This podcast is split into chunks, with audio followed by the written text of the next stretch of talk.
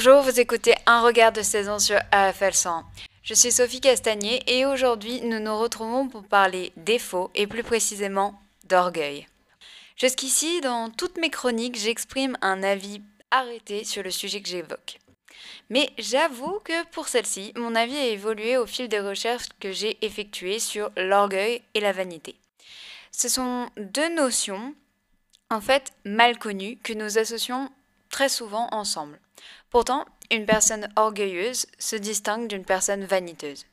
Rappelons juste ce qu'est l'orgueil et ce qui le différencie de la vanité.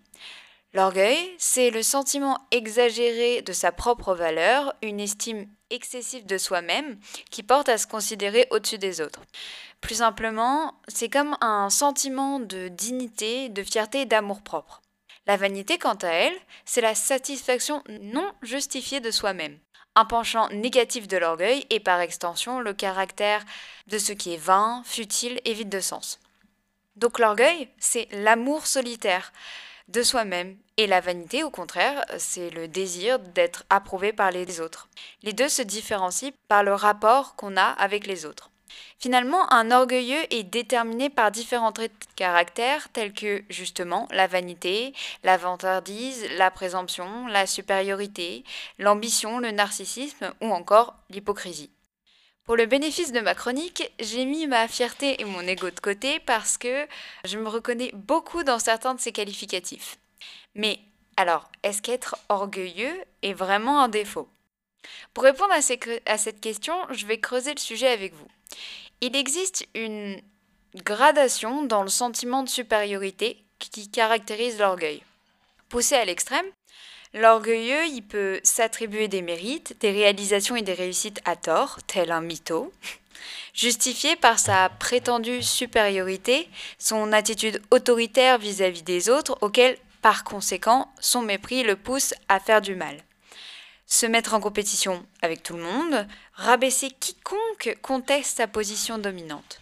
Ces comportements, par un effet boule de neige, aveuglent le sujet, l'isolent des autres. Il veut être au centre de l'ascension, avoir toujours raison, accorder plus d'importance à son statut qu'à son rôle réel et méprise les gens faibles ou différents.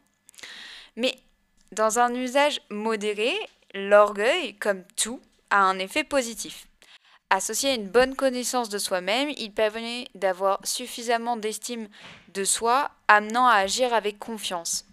Il est le moteur de l'ambition et de la motivation, et ça, c'est la part de l'orgueil que je préfère. Il pousse la personne à se dépasser pour aller encore plus loin dans ses performances. Et même, il arme la personne face aux critiques, lui permettant de prendre du recul.